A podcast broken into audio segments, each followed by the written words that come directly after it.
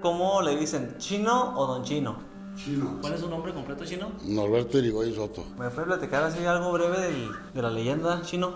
Hay una leyenda que tiene varias, varias versiones y la que yo sé que sí un español, Erasmo Núñez se llamaba, eh, de vestido de negro muy elegante y que se aparecieron mineros en el cerro y en las cantinas y a los que les desaparecía, se les desaparecía porque eh, él deseaba que le hicieran una manda a España. Les ofrecía eh, un tesoro y lo que, pedía él, fueran a, pagar la manda a España que sacrificaron un hijo de la persona que se le aparecía. Pero el último que lo vio alcanzó a relatar esa historia. Pancho Mena. Ya falleció, sí. Oiga, eh, ¿y a Pancho Mena cómo se le apareció el curro? Saliendo de la cantina, eh, lo encaminó hasta la casa y en el camino le ofreció el tesoro y para que pagara la manda. Entonces se asustó y, y ahí iba con él. Cuando llegaron a la puerta de la casa, dice las familias que abrieron la puerta y lo aventaron hasta adentro. Francisco Mena Mesa. Trabaja en la mina, pero como era muy jugador, y lo llevó, dice que lo llevó a una cueva que daba mucho dinero, y más, trabajo, venía trabajo mi jefe aventando espumas, y nomás que lo llevamos luego, si no. Yo tenía como, creo, como unos 16 o por ahí, 15 años, abrió solo la puerta, y ya, pues, entonces me quedé, ya, ¿me? Ya me quedé patinando, y "Oye, ¿cómo?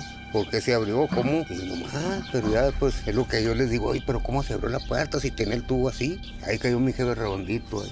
Pero no puede hablar, nomás a pura espuma, no digo. Trabajo, pues no, si ya no te digo que ya no quería ni salía. Ya ni, no, no, no quería saber nada. Pero todavía mi jefe todavía enojado porque le empezaron a hacer preguntas. No, no, no me hagan preguntas. Enojado porque pues sí, no se quiere recordar lo que probablemente el que se le apareció. Pues como a ti si te aparece y luego que no crean y que tú digas que sí, que no, yo digo que sí, ¿a poco me van a andar contando mentiras? Vine hasta trabajo, poco andar contando mentiras, ¿no? Soy José Luis Martínez Rangel y tengo 45 años de minero. Que sí existió y muchos compañeros lo vieron. Nomás se llevó puros veladores y de allá de arriba, de donde él estaba. El caso es que esa gente se moría de terror, se moría por eso. No, es que es difícil para explicarte esa cosa. El caso es que esa gente se iban.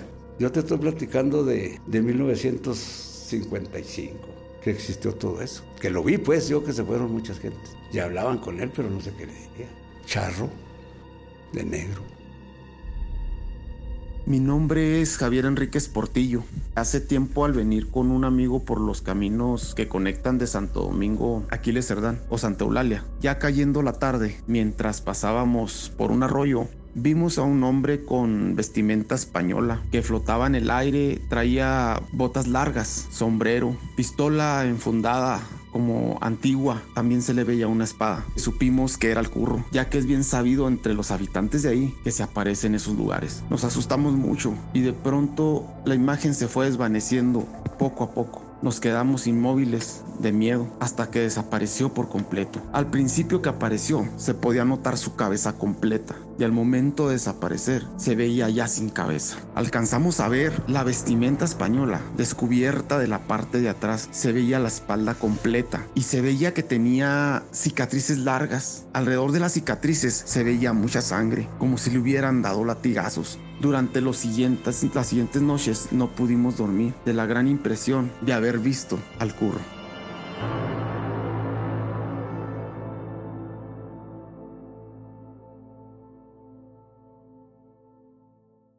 Agradecemos a las autoridades de la Secretaría de Educación, Cultura y Deporte del municipio de Aquiles Cerdán por permitirnos grabar entrevistas, efectos de sonido y ambientes sonoros en las locaciones donde se han tenido más avistamientos de este fenómeno.